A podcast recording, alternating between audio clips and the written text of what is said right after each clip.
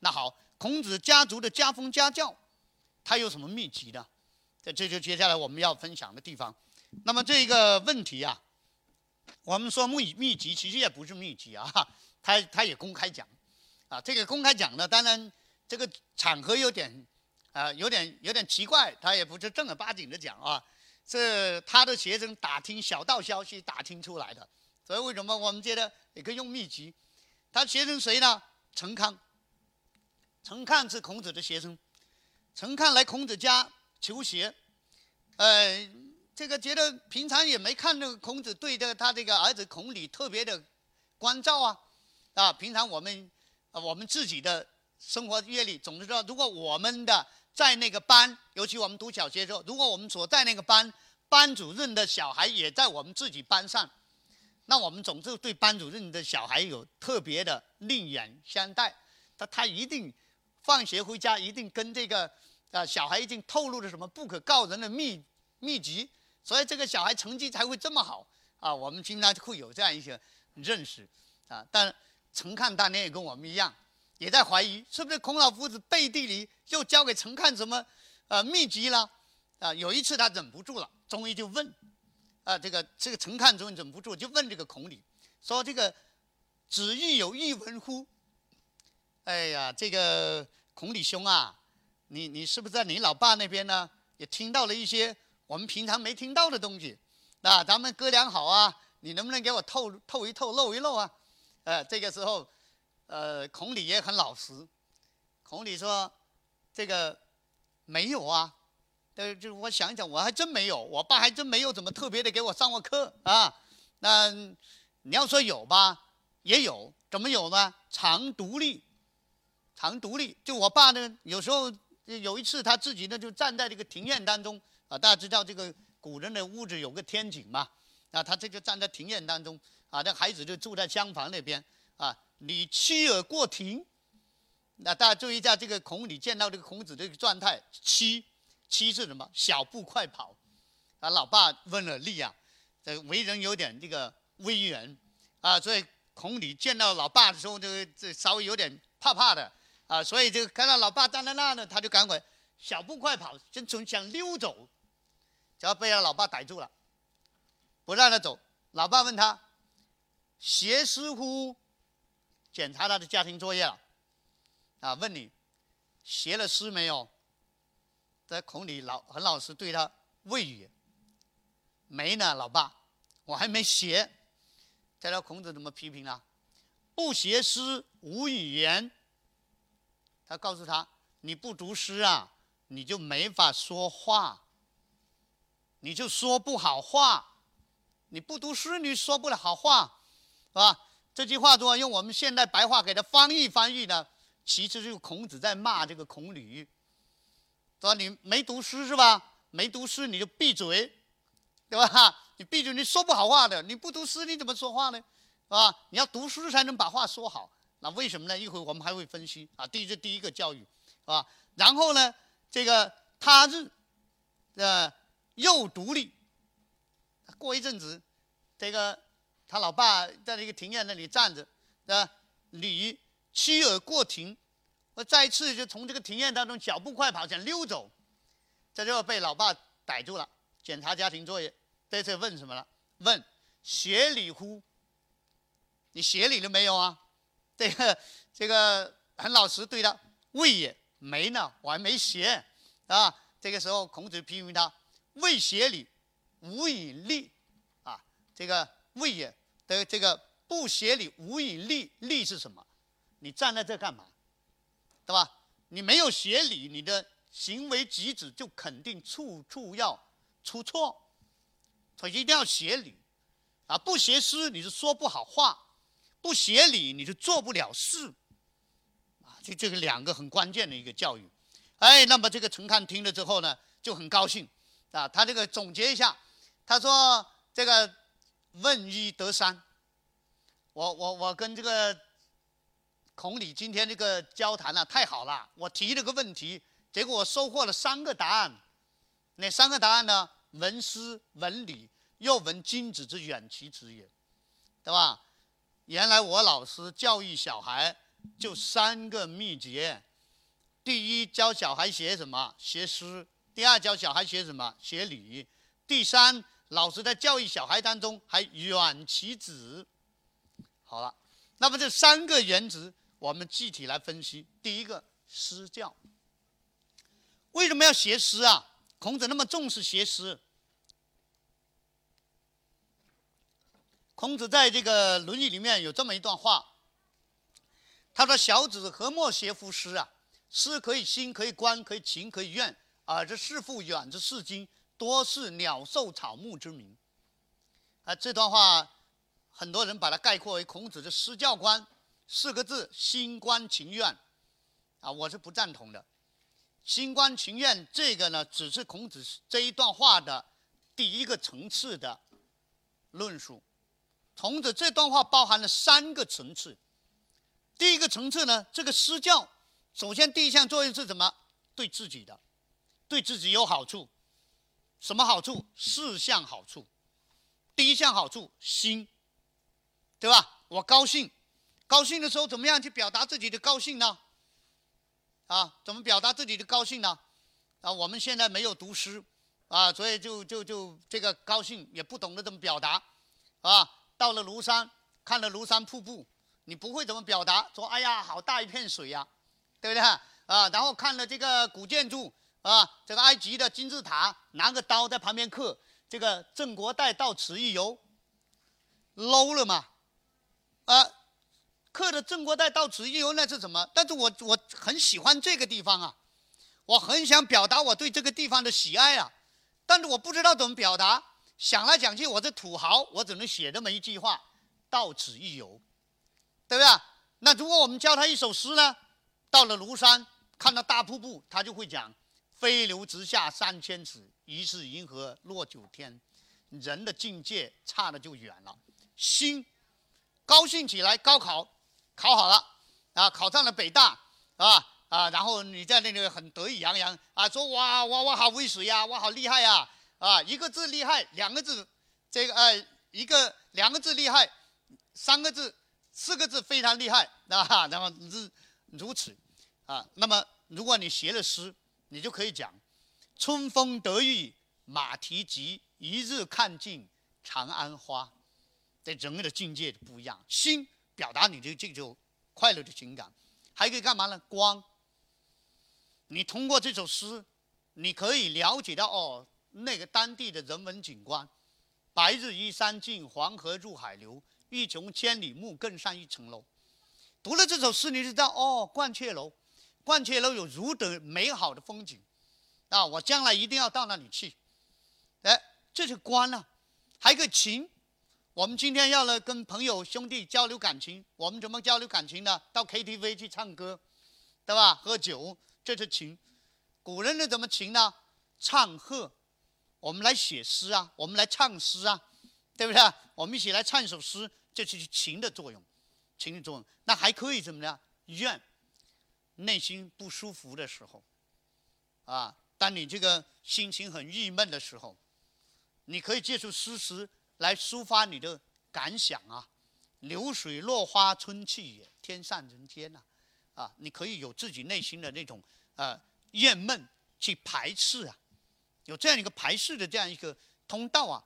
那么有了这样一个心甘情愿的通道的时候呢，你的个人身与心之间就容易达到和解和谐，这是第一层作用。施教的第一层作用，让你自己更幸福的生活。自己的身与心达到和解，达到和谐，第一层。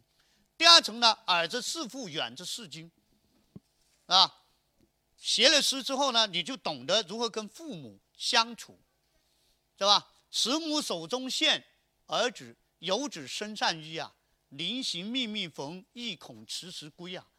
你学了这些诗，你就明白了父母对你的深情厚爱，对吧？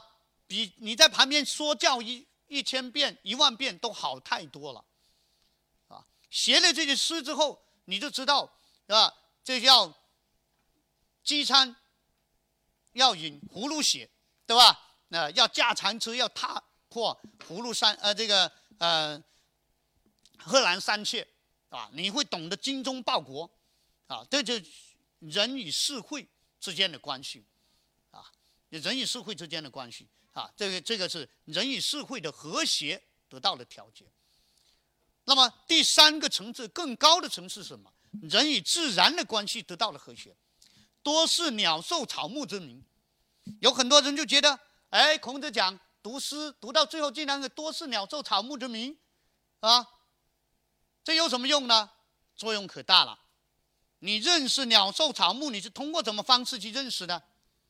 对吧？大家看到这个大白鹅，对吧？大家会想怎么样？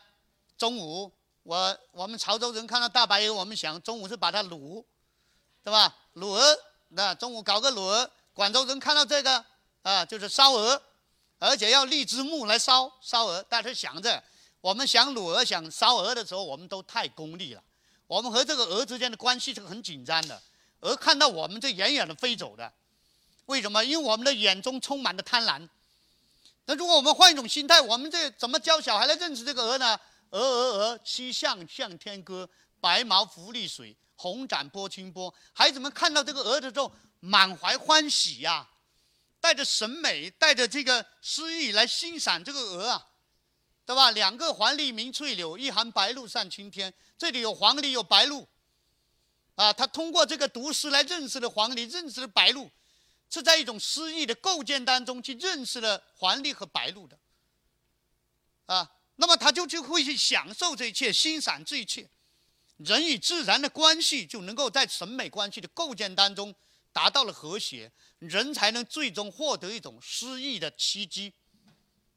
所以诗教有如此的重要，这一点呢，我们中国家庭是有传统的，很多爸爸妈妈现在都知道了。小孩小的时候就一定让他背诵唐诗、背诵宋词，啊，这这个家风传了这么到现在，非常好，非常好啊！这个诗教是第一个，其实就是培养小孩有个美好的心灵，美好的心灵。好。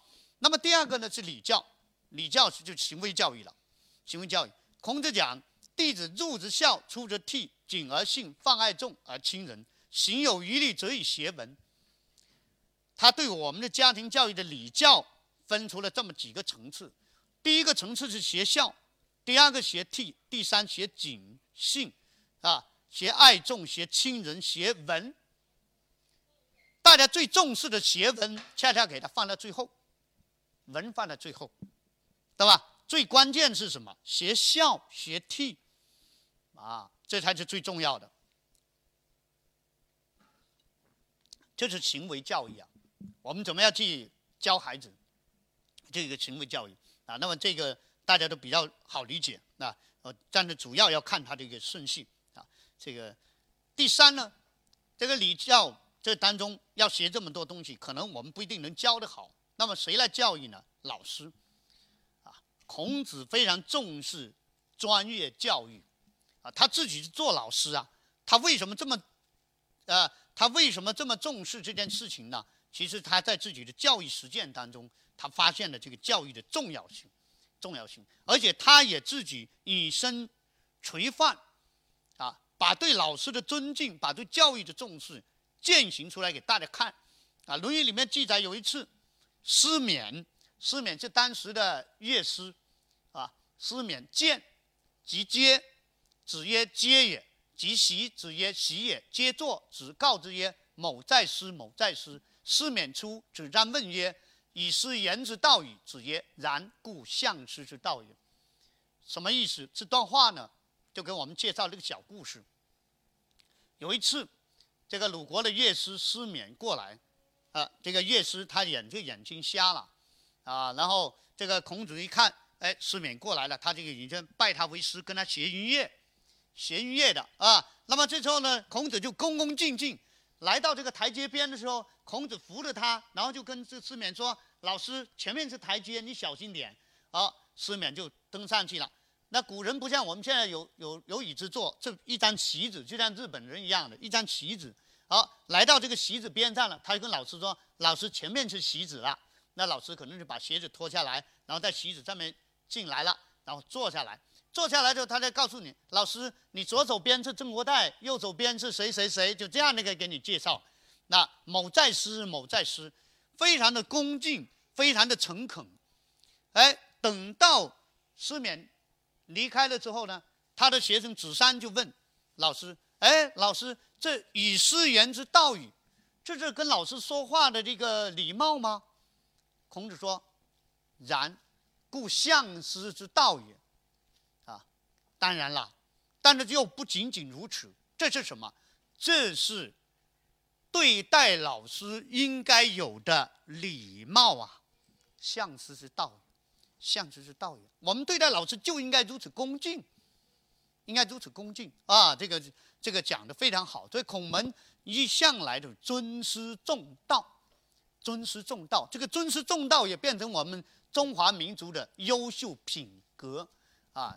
这个是。一个非常重要的，尊敬老师，一定要尊敬老师，因为各有专长啊。那么有些东西呢，我们家庭教育其实是取代不了的。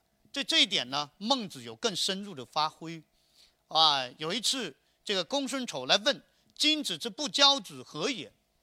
那我们不直接来教育我们自己的小孩，当然他这里的教育要打个双引号，它有特指的意义啊。不是说这小孩不用不用教育了，家长不用教育小孩，不是啊，就是不教他学这个文化知识，学什么啊，行为举止，有些东西啊，我们不直接去教他，啊，为什么不教他呢？这个孟子有一段解释，他说“事不行也”。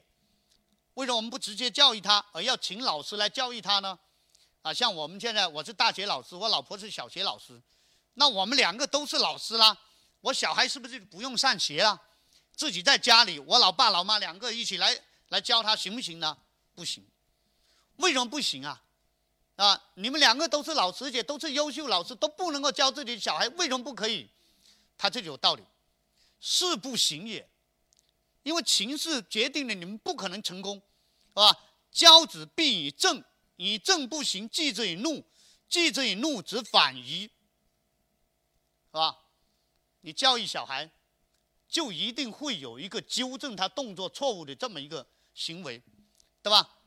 老师上课，小手小手放哪里啊？小手要放好，小眼睛看哪里？小眼睛要看好，对吧？你在家里，你问他小手小手放哪里？妈妈不要，你怎么教？没法教了，对不对？没法教了。哎，那么这个学校里面，小手小手放哪里？你放好，不放好干嘛？不放好，老师就要批评你，要批评你，要处罚你。这个时候他就乖乖的。就他哎，不行，上课我一定要教好，一定要做好，哎，一定要眼睛看着老师，他就懂了。你来到家，如果你就哎做好不做好是吧？拿一个鞭子在旁边，不做好我打你，一次两次，小孩就怕你了。小孩怕你之后，你和小孩之间呢就有疏离了。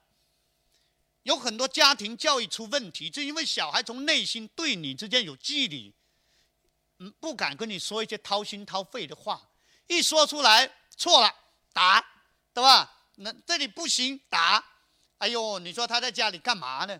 对吧？他始终会战战兢兢，如临深渊，如履薄冰啊，啊，精神高度紧张，啊，不焦虑，啊，也会抑郁啊，也会抑郁。所以在这个过程当中呢，这个呃父子需要什么？父子相与是恶语。如果是这样，大家互相这么来纠结，那就恶了。坏了，不行啊，不行啊，啊，所以呢，呃，今年我女儿读读这个初中，啊，在帮她选学校的时候，我就有一个基本的要求，我跟我老婆说，一定要让我女儿读寄宿制，让她在这个呃学校里面住，跟同学们一起一起长大，啊，为什么我特别强调这一点呢？因为我觉得孩子，我小上了初中，他这时候处于叛逆期。那叛逆期的小孩很容易就怼天怼地，对吧？啊，如果你把他留在身边呢，他就一天到晚像像我的脾气我老婆脾气都算好了，而且我们都是老师，我们就知道这一套啊。但其实有时候呢，我们在工作中太累太忙，回到家心情脾气有时候也不太好啊。孩小孩怼过来，我们就怼过去，彼此间关系就紧张了啊。那就让他在学校里面。让他跟同学去伙伴成长，他怼过来，他怼过去，没问题的，对吧？同学之间，他们他们互相之间就会懂得磨合调节，然后回到家里，现在周六周日回到家，我们就让他放松一点，啊，所以每次回到家，小孩心情都很高兴，滔滔不绝，这个嘴巴滔滔不绝跟跟我跟他妈妈说 N 多的话，他憋了一个星期的话要说，所以他他他什么话都跟妈妈说，跟妈妈说，这个效果就很好了，就很好了。所以这个东西呢，就是我们要这个古代讲就远其子，这个远，它的道理不是我要不管小孩，不是不管啊，啊，一直教，一直教。那么一直教呢，就有个前提，你要信任老师，一定要信任老师，是吧？这个一直教的道理呢，一直教，教育他。那么关键是什么？其实就是要保护这种亲爱。那让老师来教育他啊，周一到周五在学校里，老师严格要求他，规范他，不能犯错误，不能干嘛干嘛。啊，老师帮我们去规范他。好，回到家啊，他就会说。哎呀，这个老师很严，这个老师怎么样怎么样？那我们需要干嘛呢？我们需要培养小孩的，就告诉他，你们老师很厉害的哦，啊，我们要我们始终要想办法维护老师的权威，告诉他你们老师很厉害的哦，是吧？然后让他向老师学习，那向老师学习啊。那么这个干嘛呢？老师就我们维护老师的权威，老师说不能做这个，不能做那个，那等于说他就帮我们。来承担的这个教育的责任，那我们呢？我们就变成和小孩子在同一个起跑线，我跟他是同一个战壕的人，我们两个一起来对付老师，其实这样的。只不过我们这个队友的态度对老师是尊敬的，这个情绪就会影响到，呃，小孩对老师的态度，而我和小孩之间就能够保持一种亲爱的感觉，但是亲而又不离，远其子呢不离啊，如何。保证这样一个东西，其实是我们需要考虑的东西。这也就是为什么我们中国古代就天地经亲师对老师那么重视，老师打底的。有人说老师不重要啊？为什么呢？天地经亲师，师才排第五位。我说错。天，孔子讲天地不言，老天说不了话，土地也说不了话，国家也不会。突然有个人出来，他叫国家来跟你说话，没有，天地经都说不了话，亲老爸老妈能说话，但是你不能说太多，说太多的肉麻，啊，你比如说要教育小孩要爱爸爸妈妈，要爱这个家庭，你怎么教育？我们对我看到很多爸妈不会教，啊，不会教，他怎么教呢？就老是跟孩子说，孩子啊，你看看妈妈这么辛苦，爸爸这么辛苦，我们很爱你呀。啊，你怎么不爱爸爸妈妈呢？小孩就说肉麻，对不对？那么这个情况下面你怎么弄呢？你这个东西呢，你不要再这样讲，你要讲什么？说哎呀，宝贝，老师很辛苦的，对吧？老师这样，你看这样你们班主任为了带你们这个班，他熬夜熬到两三点，第二天早上六点钟起来跟你们一起去出操，很不容易。你看前面这几个星期，老师嗓子一直都是哑的。哎呀，你们一定要好好体谅老师，要尊敬老师。那老师教育小孩子嘛，说宝贝啊，呃，这个孩子们呢，你们能够来这里读书，那是谁给你们提供机会啊？爸爸妈妈辛劳工作给你们提供机会啊。所以呢，你们要爱自己的爸爸妈妈。这个单元的作文就是我亲爱的爸爸，好好写，写好了给你一百分。那小孩他就要挖空心思想，我亲爱的爸爸，爸爸亲爱在哪里？对不对？那回来你就跟他讲，哎，老师教育的好，老师是好的。那你跟爸爸妈妈这个，我们作为爸爸妈妈跟老师之间呢，就形成一个集体教育的一个同盟军，对吧？你不能自己越位自己去说不行啊！包括国家，国家为什么尊重老师？国家要尊师重教。老师干嘛？老师就带领大家热爱党、热爱祖国、热爱人民，对吧？国家看不起老师，老师就这个国家有问题，是不是这样的？啊，这天地精亲师，师是最后一个，但他是打底子，是最重要的。所以大家一定要信任老师，只有信任老师，教育才会有希望。所以我们这个。最新出台的家庭教育法，这里面讲得很清楚，家庭教育、学校教育和社会教育需要紧密结合、协调一致。协调一致，啊，这这这个不是说搞个家庭教育促进法就把所有的教育责任都丢给家庭，老师都不管，不是这个意思，啊，不是这个意思，啊。那么当然在学的过程，最后还要学以致用。这孔子讲啊，“诵诗三百，授之以政，不达，使于四方，不能专对，虽多，欲习以为。”啊，一定要教育孩子们这个东西要学以致用，学以致用啊，学之以言，学之以利，学之以利。总结一句，这个教育的关键呢，不在起点，而在过程和结果。优质的教育过程呢，就是一个人和一个家庭不断精进的过程。啊，如果再给他简洁一点来讲呢，我们可以呃用两句话来做我们今天这场报告的一个结论：教育改变命运，读书可以丰盈你的人生。我们通过阅读孔子啊，通过这个品读孔子的这个千年一家的这么一个伟大的家庭、伟大的家族。来吸取我们家庭教育的智慧，啊，呃，祝愿在座各位家长啊，祝愿我们中国的千千万万个家庭，家庭美好，呃，这个子孙繁荣昌盛，是吧？这个今天我就跟大家报告这么多，谢谢大家。